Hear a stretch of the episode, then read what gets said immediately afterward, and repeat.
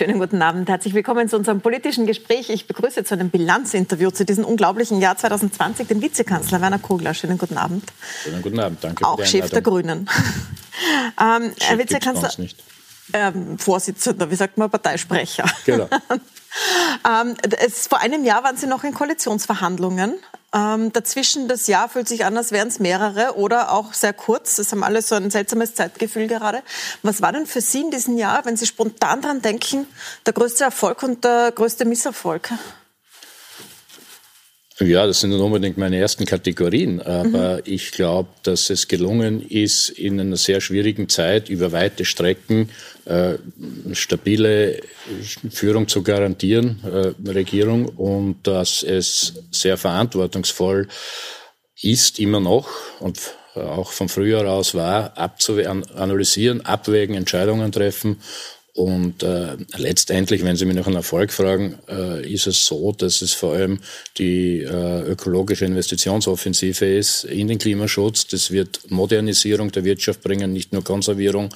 Und dass wir anders aus dieser Krise rauskommen, jetzt ökonomisch und sozial, als wir reingegangen sind, das ist natürlich aus grüner Sicht ein großer Erfolg. Mhm. Man könnte sagen, es ist nicht die berühmte eine Klimaschutzmilliarde, die man uns ja in den Regierungsverhandlungen fast schon nicht zugetraut hätte. Es sind in der Tat jetzt viele, äh, so viele, dass wir damit 100.000 und mehr Arbeitsplätze schaffen können, aber diese ökologischen BS tatsächlich von jetzt weg noch auf die Piste bringen müssen. Aber das ist ein großer Erfolg. Und wo würden Sie sagen, war der größte Fehler in diesem Jahr oder der größte Misserfolg? Der größte Misserfolg? Hm, schwierig. Ähm, ist, ich glaube, dass die die Debatte nicht abzuwenden in, in, in Schwarz-Weiß-Schemen. Ja, vielleicht, mhm. vielleicht äh, tragt man da ja selber oder wir als Regierung was dazu bei und das nicht immer optimal kommuniziert wird. Das nehme ich gern, tatsächlich. Aber es gelingt nicht. Das würde aber nicht mir alleine oder vielen äh, anderen jetzt explizit zuschreiben können, aber aus diesen Schwarz-Weiß-Mustern rauszukommen, sie verstärken sich eher.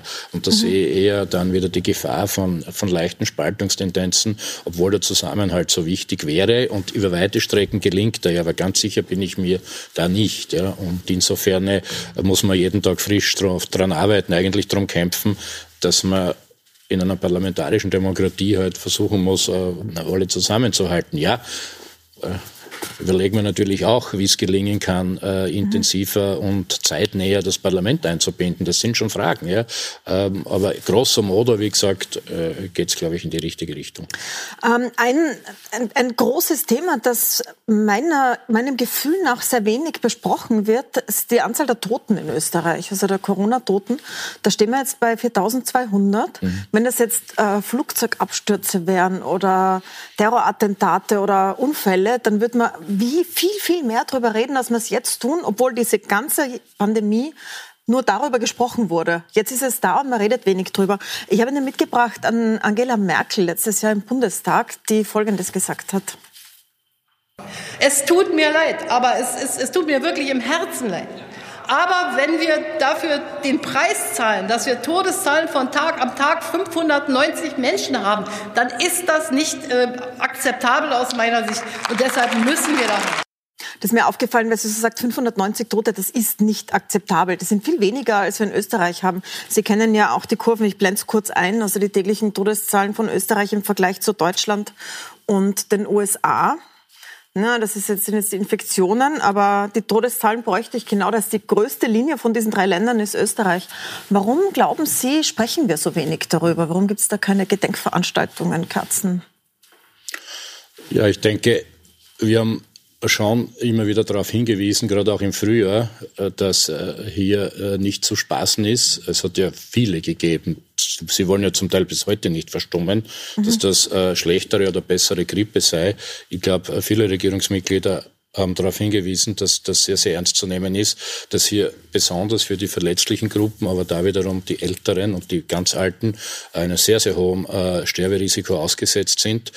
Teilweise wurden wir dafür kritisiert, dass wir das äh, so benannt haben. Wir waren halt im Frühjahr tatsächlich wesentlich schneller und wesentlich ähm, in, auch in der, in der Auswirkung der Maßnahmen erfolgreicher, als wir das selber erwartet haben. Vielleicht mhm. äh, über den Sommer war die, äh, war die Geschichte anders. Ich glaube, es war auch gut äh, zu lockern, weil wir verfolgen ja mehrere Ziele. Es gibt ja die des sozialen Zusammenlebens, es gibt äh, die Wirtschaftsziele, die natürlich auch mit Arbeitsplatz zu, Arbeitsplätzen zu tun, etc. etc. Und tatsächlich, äh, tatsächlich ist es so, dass die Zahlen, denen, laufen ja die Infektionszahlen voraus, äh, schneller und äh, vor allem, äh, wenn man so will, explodierender gestiegen sind als die meisten. Nicht alle, aber die meisten Berechnungen uns vorhergesagt haben. Aber wenn Sie die Todeszahlen so ansprechen, ich habe eh sehr viel Verständnis für den Vergleich mit der Bundesrepublik Deutschland. Das sollte auch unser Maßstab sein. Auch mhm. da waren wir eine Zeit lang besser. Jetzt ist es umgekehrt, auch in größerer Zahl akzeptiert. Momentan nähert sich das im Übrigen alles an. Aber wenn wir äh, anschauen, jetzt ist sogar mit, die seit Beginn der Pandemie die Todeszahlen vergleichen, für mich Umwelt dabei, sage ich dazu, dann, ja, dann, dann stellen wir fest, na, wir ja schon, die Frage war ja, warum man weniger darüber redet, aber trotzdem, äh, weniger redet, aber ähm, nur, nur äh, der Versuch einer Zurechtdrückung, weil zwischendurch kriegt man das ja aggressiver serviert, dass die ähm, durchschnittlichen Todeszahlen, also seit Beginn der Pandemie, dass da Österreich bis auf die Bundesrepublik Deutschland im Übrigen auch im langen Schnitt äh, besser liegt, wesentlich besser sogar, also als viele vergleichbaren Länder Schnitt, in Europa. Nur jetzt ist es schon ja, jetzt wirklich ist es, massiv. Jetzt ist Österreich äh, bis November waren wir unter dem europäischen Schnitt und das ist mhm. zutreffend, habe mir das extra angeschaut äh, aus diesem Interesse heraus. Äh, tatsächlich ist es so, dass seit Anfang November Österreich über dem europäischen Schnitt ist dieser Tage, weil wir hier reden, wieder im europäischen Schnitt. Mhm. Äh, aber sie sind dramatisch hoch im November und jetzt auch noch zu Beginn des Dezember. Das ist völlig richtig. Sie gehen aber nach unten und äh, auch da haben wir einen, einen Nachlauf des sinkenden Infektionsgeschehens. Also die werden jetzt sicherlich bis Jahresende, wir prognostizieren, noch runtergehen. Aber dahinter verbirgt sich auch eine andere Tragödie, wenn wir schon statistisch werden, dass es tatsächlich ähm, nicht gut gelungen ist oder zu wenig gut im Herbst die Sicherungsmaßnahmen, zumindest was das Infektionsgeschehen betrifft, in den Alters- und Pflegeheimen drunten mhm. zu halten, weil dort kommt einfach ein ganz großer Anteil her. Das beunruhigt mich ja selber. Ähm, wir haben, also wir, der Herr Gesundheitsminister, hat ja im Mai schon und dann später hier mit Erlässen gearbeitet, weil unmittelbare Zuständigkeit gibt's ja nicht. Das ist ja eine Betreibersache, das ist auch von der Kontrolle her und von der Gesetzgebung, alles was normativ hier ist, Ländersache. Weiß schon, dass jetzt wieder die Debatte der Schuldzuweisung losgeht, aber man muss die Dinge schon ein bisschen einordnen. Wir haben sie auch beim Contact Tracing und so gehabt, das Thema. Ich habe den ganzen Sommer den Mundfußlig geredet, dass wir da investieren müssen, weil wenn du das gewinnst, gewinnst du insgesamt. Wenn du dort den Faden verlierst und verlierst, dann kann es nur mehr nach oben gehen. Das ist auch völlig logisch. Und wenn wir jetzt wieder runterkommen, müssen wir das alles wieder richtig einhängen, glaube ich, damit wir wieder anschließen können, wie es bis zum Sommer war. Ähm, jetzt ist aber die Maßzahl im Gesetz nicht, also es gibt es eine Zahl, wo man noch Contact tracen kann, so bis 600 Neuinfektionen kann man noch die nachvollziehen mit den Ressourcen, die man hat, sonst müsste man wirklich extrem aufstocken. Aber das ist nicht die Maßzahl. Also wir haben uns nicht, also Sie haben sich nicht das Ziel gesetzt, wir wollen so wenige Infektionen, dass wir jede nachvollziehen können, sondern das Ziel ist, dass man die Intensivstationen nicht überlässt. Das steht so im Gesetz. Das hat man in den letzten drei, vier Wochen gesehen, dass das dazu führt, dass die Spitalskapazitäten extrem überlastet sind. Wir haben sehr viele Zuschriften bekommen aus Spitälern, haben Sie vielleicht auch gesehen. Ich hole Ihnen nur eine heraus von einem Chirurgen, der uns geschrieben hat, wir haben Schauspieler das einlesen lassen, weil die natürlich anonym sind aus den Spitälern. Das sehr schwarz Falk hat das gelesen von einem Chirurgen. Triage ist für uns nicht außergewöhnlich. Auch im Normalbetrieb würde man einen 90-jährigen Krebskranken im Endstadium nicht ins Intensivbett legen, wenn es von einem jungen Motorradverunfallten mit guten Überlebenschancen gebraucht wird. Aber nun treffen wir diese Entscheidungen täglich also es war so das Ziel, die Triage zu vermeiden. Tatsächlich ist es zwar keine Richtlinie geworden, so wie in anderen Ländern, aber natürlich wird jetzt abgewogen. Es finden Operationen nicht statt. Das heißt, so dieses Ziel, das im Gesetz steht, die Intensivbettenzahl als Maßzahl zu nehmen, hat zu großen Tragödien in Krankenhäusern ge geführt jetzt in den letzten Wochen. Haben Sie sich mal überlegt, ob Sie das ändern sollten im Gesetz und eben aufs Contact Tracing zum Beispiel runter tun? Wir wollen so wenig Infektionen, dass man sie nachvollziehen ja, können? Ja, zwei Dinge. Also das war ja auch einleitend die Frage. Äh, das wäre natürlich ein vernünftiges Ziel, aber wie weit da der Gesetzgeber einen Beitrag leisten kann, ähm, weiß ich nicht, weil da müssen mhm. vor allem die Behörden funktionieren und zwar bis ins unterste Glied. Das sind die Bezirksverwaltungsbehörden, äh, was sowohl das Contact Tracing betrifft, als auch die Ressourcen dazu anzufordern. Ich mhm. glaube, es wird zukünftig sowieso nur gehen, wenn man sich da auch anders behilft, also selbst bei niedrigeren Zahlen und das wesentlich IT-gestützter organisiert. Aber, nur, äh, um, aber auch was die Menschen Sie haben betrifft, ja ins Gesetz dort geschrieben, als dass naja, die Intensivbetten es sind aber zwei, sind. Ja, eh, aber es sind zwei ja. Fragen jetzt, oder zwei mhm. Themenkomplexe, die Sie, die Sie anschneiden. Und ich würde Sie auch so nehmen, dass das mhm. natürlich auch ein wichtiges Ziel ist, wenn man dann überhaupt Infektionsgeschehen unten heute der ganze Wirtschaftsbetrieb, das, das soziale Leben anders organisiert werden kann und mit Sicherheit in der Folge weniger Todesopfer zu beklagen sein werden, auch außerhalb der Heime. Ja. Äh, und deshalb ist das schon vernünftig. Äh, die das muss ja auch das Ziel sein. Gerade diese Sache habe ich mir versucht, ständig anzunehmen. Wir müssen da mit den Bundesländern und den Bezirksverwaltungsbehörden auch weiterkommen. Zukünftig wird es hoffentlich besser gehen, wenn wir wieder unten sind mit den Zahlen, dass wir hier auch regional reagieren können. Regional mit, entweder mit Massentestungen, regional, wenn man so will, mit Teil-Lockdowns und nicht im Burgenland alles zugesperrt wird, weil in Vorarlberg ein erhöhtes Infektionsgeschehen ist. Und darauf hat man es aber ankommen lassen. Das war schlecht, finde ich. Da hätten wir alle Voraussetzungen gehabt. Auch diese Gesetze wurden geändert hat. Jetzt hier, äh, woher kommt das? Wir haben ja die Debatte erlebt, äh, wahrscheinlich auch, ich habe ja nicht alles immer verfolgen können, aber wahrscheinlich auch hier äh, im, im Sender bei ihren, äh, bei ihren Diskussionen, dass das massive Grundrechtseingriffe sind. Die haben wir erstens einmal dann gesetzlich zu legitimieren begonnen, weil das die alten Epidemiegesetze, Sie wissen ja 1950 und so. Und im Versuch und gemeinsam mit den Parlamentsparteien, also auch mit der Opposition, Kriterien festzulegen, wann ist denn was gerechtfertigt. Und darauf hat man sich verständigt, weil da geht es am Schluss um Leben und Tod. Natürlich das heißt, wären die anderen Ziele mindestens so wichtig. Ich habe das natürlich, ja. ich, ich habe mir äh, mit dem Kanzler öfter auch äh, so argumentiert, dass eines der Hauptziele ist, von dem sich tatsächlich sehr viel ableitet, aber es spricht ja nichts dagegen, dass Ziele darunter auch erreicht werden, aber das Hauptziel war und ist, und das können wir jetzt noch mal schauen dann, wie gut das gelingt, dass äh, die meisten oder alle, die ein Intensivbett brauchen, auch eines bekommen. Das ist jetzt nicht so ohne weiteres festgelegt. Ich nehme, ich nehme die Berichte sehr ernst. Ich habe das auch mhm. über die sozialen Medien verfolgt, äh, dass das bei Ihnen ein Thema war, äh, auch wenn es anonymisiert ist versichern Sie, das haben Sie jetzt gar nicht dazu gesagt, glaube ich, dass das plausibel ja. ist. Das, ja, ja, aus dem Grund nehme ich das total ernst. Äh, und das ist mir selber schon unterkommen aufgrund Ihrer Arbeit hier.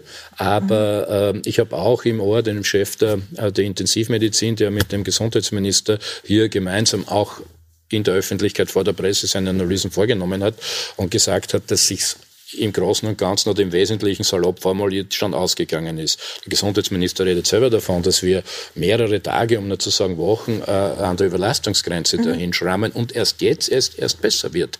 Und deshalb müssen wir ja weiter investieren, dass es runtergeht, weil das ist auf die Dauer nicht durchhaltbar. Wie es im Einzelfall ist, kann ich Ihnen gar nicht sagen. Ich habe das nicht alles selber mhm. recherchiert. Ich weiß, ich weiß nur, dass wir da auch eine Zahl, und zwar schon länger festgelegt, ähm, bekommen haben oder mit den Expertinnen und Experten des Gesundheitssystems, dass wir hier bei 800, äh, 850 und das geht auch nicht ewig im Übrigen, mhm. sage ich gleich dazu tatsächlich, äh, einpendeln sollten und das tunlichst nicht durchstoßen, äh, um diese Vorgabe einzuhalten. Und dann sind es dann ähm, an der höchsten Stelle 709 gewesen. Das ist wirklich äh, knapp. Also äh, insofern kann es gut sein, dass es im Einzelfall hier äh, schon so äh, sowas gegeben hat. Im Großen und Ganzen ist sich's ausgegangen. Aber man sieht ja, wie dramatisch die Lage ist. Ich sage aber immer dazu, das geht ja auch um andere Patienten als um Covid-Patienten. Genau um das. Jeder, der Intensivbett braucht, soll eins bekommen.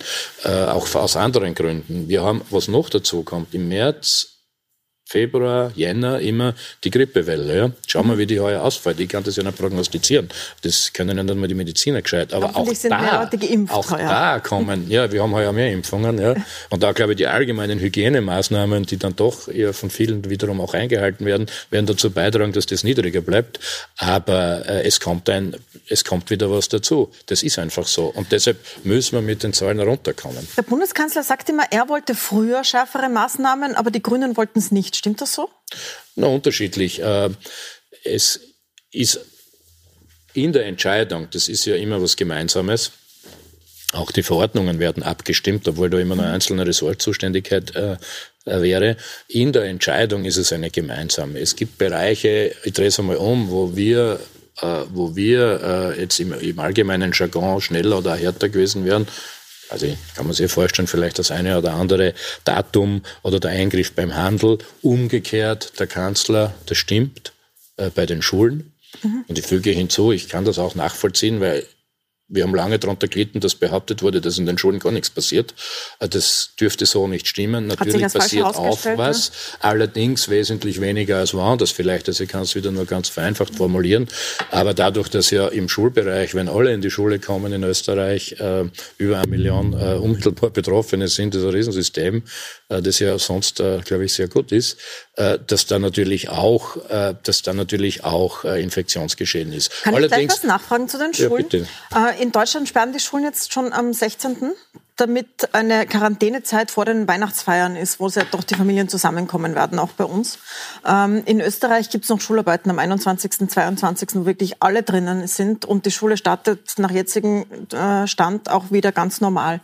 Ähm, gibt es noch Pläne, das so auszudehnen? Ja, wenn ich darf, ja. führe das von vorher noch zu Ende, weil tatsächlich, also, wir, ja. macht ja nichts, äh, die mhm. das so angegangen sind, dass tatsächlich wir nicht nur das Ziel haben, null Infektionen zu haben und null Spitalsbelegung, sondern auch das wie gesagt, das soziale Leben aufrechtzuerhalten. Und was die, äh, bei den Bildungschancen der Jungen geht es ja um hunderttausende individuelle Karrieren. Im Übrigen ist das auch ein volkswirtschaftlicher Schaden, nicht nur, wenn eine halbe Milliarde im Handel mhm. ausfällt. Der entsteht halt erst vielleicht über Monate und Jahre, aber der ist enorm. Deshalb war unser Ziel, äh, dort schon möglichst auch was zuzulassen oder offen zu lassen. Da war ein Unterschied begründet. Äh, Tatsache war, dass ähm, im harten Lockdown, die knapp drei Wochen, äh, die Schulen ähm, für den äh, normalen Lernunterricht, wenn man so will, geschlossen waren, aber sie waren offen für, und diesmal mehr als im Frühjahr, nicht nur für die Beaufsichtigung, weil das braucht man ja für die entsprechenden äh, Eltern, die ja in den äh, strukturrelevanten Bereichen arbeiten. Das ist klar, diesmal war es ausdrücklich anders. Alle, die es brauchen, Mhm. Äh, sollen das Angebot annehmen dürfen ja. und mit Lernunterstützung.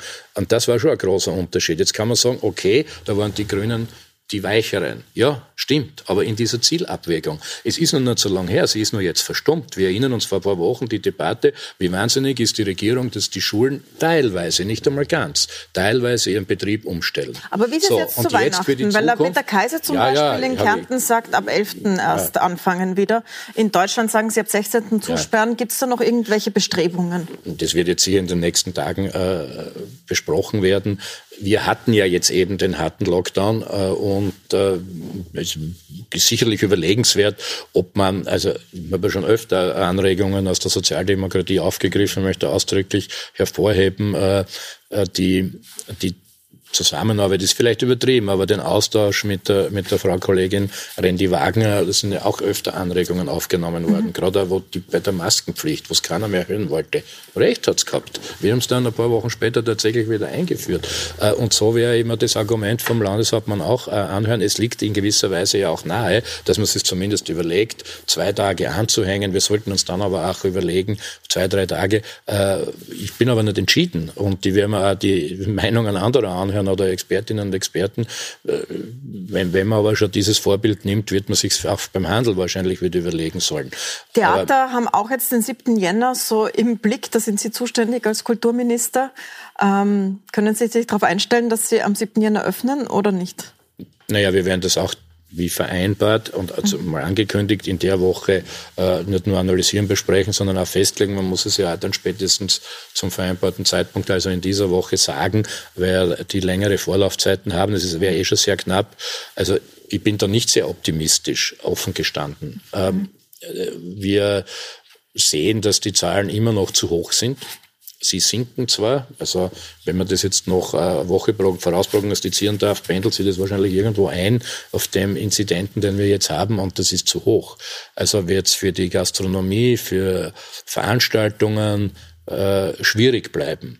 Also im Jänner sollte man sich eher keine Veranstaltung vornehmen, wenn man jetzt plant. Ja, ich bin ja nicht der, der die Verordnungen schreibt, aber ja, ich setze mich, gern, ich setz mich, gern, ich setz mich gern dafür ein, äh, hier zu einer klaren Entscheidung zu kommen. Mhm. Ich denke, ich denke, vielleicht die eine oder andere Woche später, aber dann wieder mit einem äh, sozusagen Zuschauerschnitt, der vielleicht auch äh, sinnstiftend ist, ist besser als umgekehrt. Wir hören ja aus das betroffenen Kulturszene selber unterschiedliche Stimmen. Es gibt die, die ich gerade äh, argumentiert habe, gibt aber auch andere.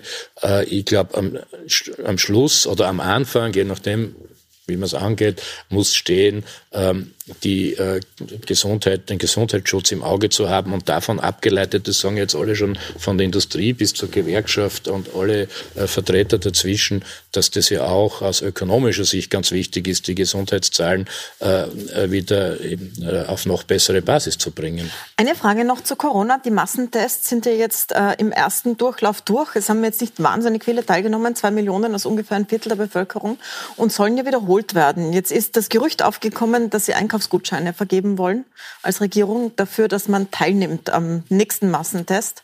Ähm, in welcher Höhe und ist, also stimmt das? Wollen Sie das machen? Es gibt verschiedene Überlegungen. Äh, wir, äh, haben ja äh, die öffentliche Debatte schon darüber, dass es Anreize geben soll.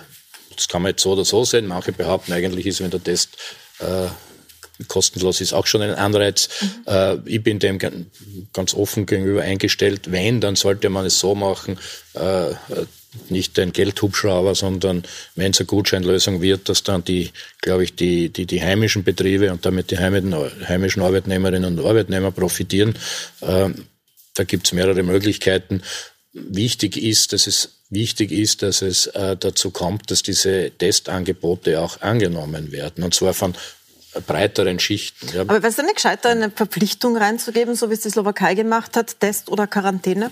Ja, ich weiß nicht, ob das das Wenn beste Beispiel ist, weil die haben das äh, nicht gut zu Ende geführt, glaube ich. Mhm. Ähm, die Frage wäre, die Frage wäre, wo wo das äh, spezifisch eingesetzt werden kann.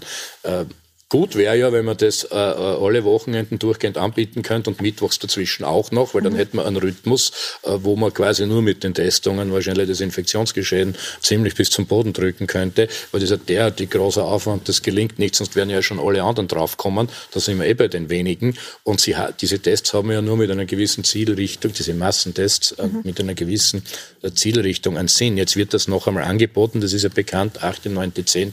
an diesem Wochenende. Ich glaube, das ist ganz gut vom Zeitpunkt her und da sollten möglichst mehr mitmachen.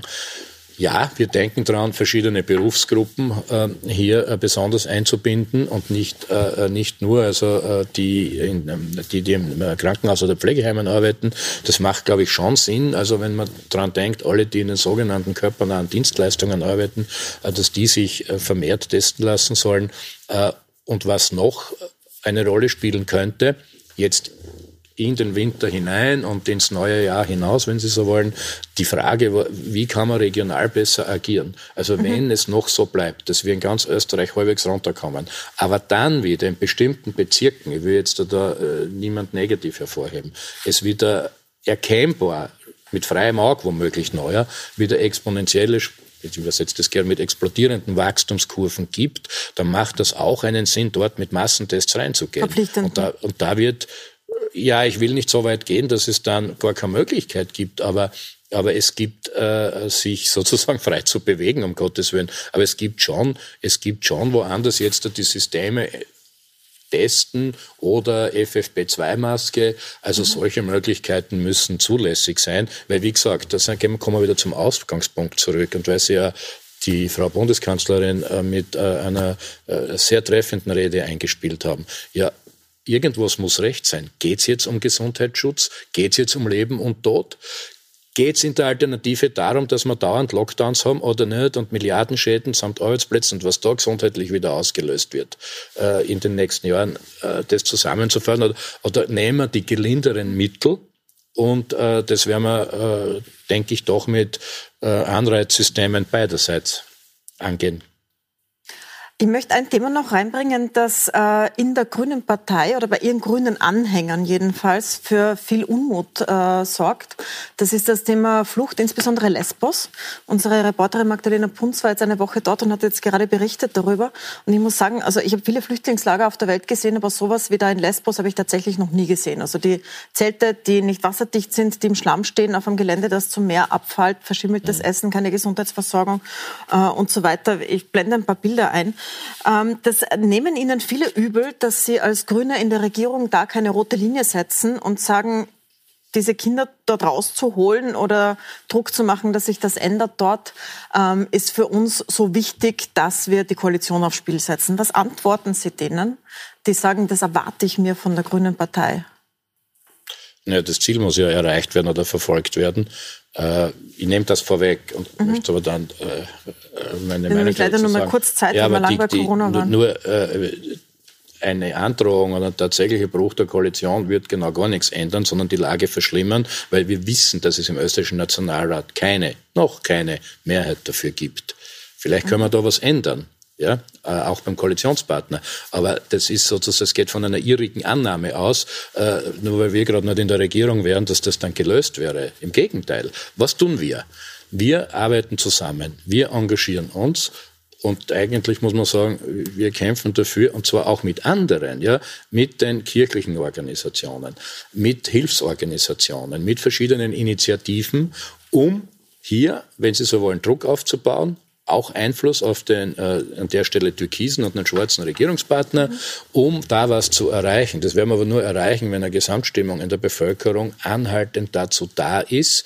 Und ich glaube, das ist ja das, was da geschildert wurde, und ich kenne ja die Berichte auch äh, äh, dank Ihrer Recherchen, das ist verheerend, das ist nicht hinnehmbar, das ist unwürdig, das ist menschenunwürdig und äh, auch Europa nicht würdig. Und da gehört, da, da gehört ja was gemacht. Aber es sind jetzt mehrere Dinge, die da gemacht gehören. Erstens, vor Ort, entweder muss man es evakuieren oder auf der Stelle die Situation verbessern für die, die, die ja trotzdem Die Regierung hat das offenbar nicht vor. Es ist ganz einfach, ein Flüchtlingslager mit Containern zu bauen. Das dauert ja nicht lang. Jedes Land kriegt das hin, Libanon, Türkei. Ja, ich, die Griechen äh, wollen es offenbar nicht, weil sonst wären ja den Container Verdacht da. Den könnte man tatsächlich haben. Äh, fest feststeht, dass da jetzt, und da sind ja auch äh, drei Millionen äh, von Österreich äh, genau zielgerichtet eingesetzt, zum UNHCR hätte ich da schon Vertrauen, wir sind ja mhm. dauernd in Kontakt äh, mit dem österreichischen Vertreter, dass dort jetzt angetaucht wird und verbessert wird. Aber ich will ja gar nicht ausweichen vom anderen. Natürlich, äh, natürlich könnte könnte und sollte sich Österreich beteiligen an einer europäischen Initiative in gemeinsamen europäischen Geist, hier Familien aufzunehmen, also Kinder mit den Angehörigen. Äh, Deutschland hat hier 900 äh, Menschen aufgenommen und insgesamt sind es bis jetzt acht Länder. Die meisten haben natürlich viel weniger aufgenommen. Aber Österreich könnte hier einen adäquaten Beitrag leisten. Und ich finde, das wäre, es ist eine Notlage. Das hat mit der normalen Flüchtlingspolitik ja gar nichts mehr zu tun. Das ist eine humanitäre Notlage. Und deshalb sollte da was passieren. Aus dem Grund treffe ich ja, aus dem Grund treffe ich ja morgen schon die ähm, äh, eine der Initiatorinnen, die Frau Katharina Stemberger, äh, den, äh, den Bischof Glättler und auch andere. Na, wir wollen da genau gar nicht locker lassen und dranbleiben. Und das ist, glaube ich, unser Beitrag, den wir leisten können. Herr Vizekanzler, dann danke ich Ihnen sehr herzlich. Die Bilanz hat sehr viel Corona eingenommen, aber das hat auch sehr viel vom Jahr eingenommen. Ähm, ich danke Ihnen sehr gesagt, herzlich so viel für den Klimaschutz Besuch. wie jetzt war noch nie. Immerhin. So viel Klima, ja genau, das haben Immerhin. Sie am Anfang gesagt. Darüber werden wir nächstes Jahr auf jeden Fall sprechen. Da sind die Konjunkturpakete dann dran. Herzlichen Dank für den Dankeschön. Besuch. Weitere sehr wichtige Themen für die grüne Regierungsseite sind natürlich die Justizthemen, das Thema Korruption, das Thema Terror und auch das Thema Gewalt an Frauen bespreche ich gleich mit der grünen Justizministerin Alma Zadesch, gleich hier Platz nimmt. Bleiben Sie dran.